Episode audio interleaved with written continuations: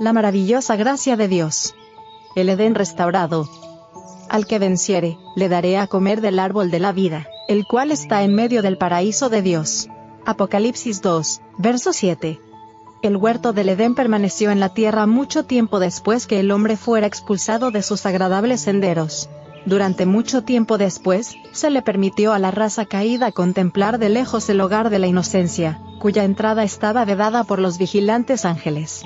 En la puerta del paraíso, custodiada por los querubines, se revelaba la gloria divina. Allí iban Adán y sus hijos a adorar a Dios. Allí renovaban sus votos de obediencia a aquella ley cuya transgresión los había arrojado del Edén. Cuando la ola de iniquidad cubrió al mundo, y la maldad de los hombres trajo su destrucción por medio del diluvio, la mano que había plantado el Edén lo quitó de la tierra.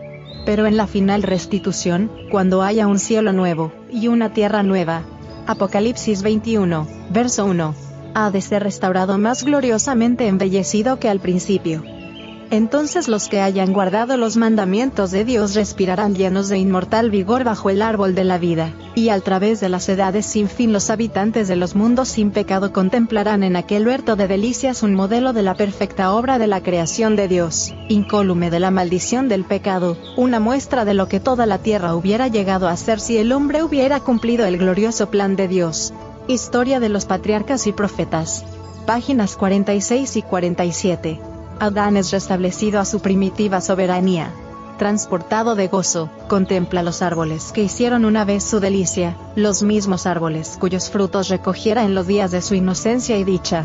Ve las vides que sus propias manos cultivaron, las mismas flores que se gozaba en cuidar en otros tiempos. Su espíritu abarca toda la escena, comprende que este es en verdad el Edén restaurado, y que es mucho más hermoso ahora que cuando él fue expulsado. El conflicto de los siglos, Página 706. Reintegrados en su derecho al árbol de la vida, en el desde tanto tiempo perdido Edén, los redimidos crecerán hasta alcanzar la estatura perfecta de la raza humana en su gloria primitiva. Las últimas señales de la maldición del pecado serán quitadas, y los fieles discípulos de Cristo aparecerán en la hermosura de Jehová nuestro Dios.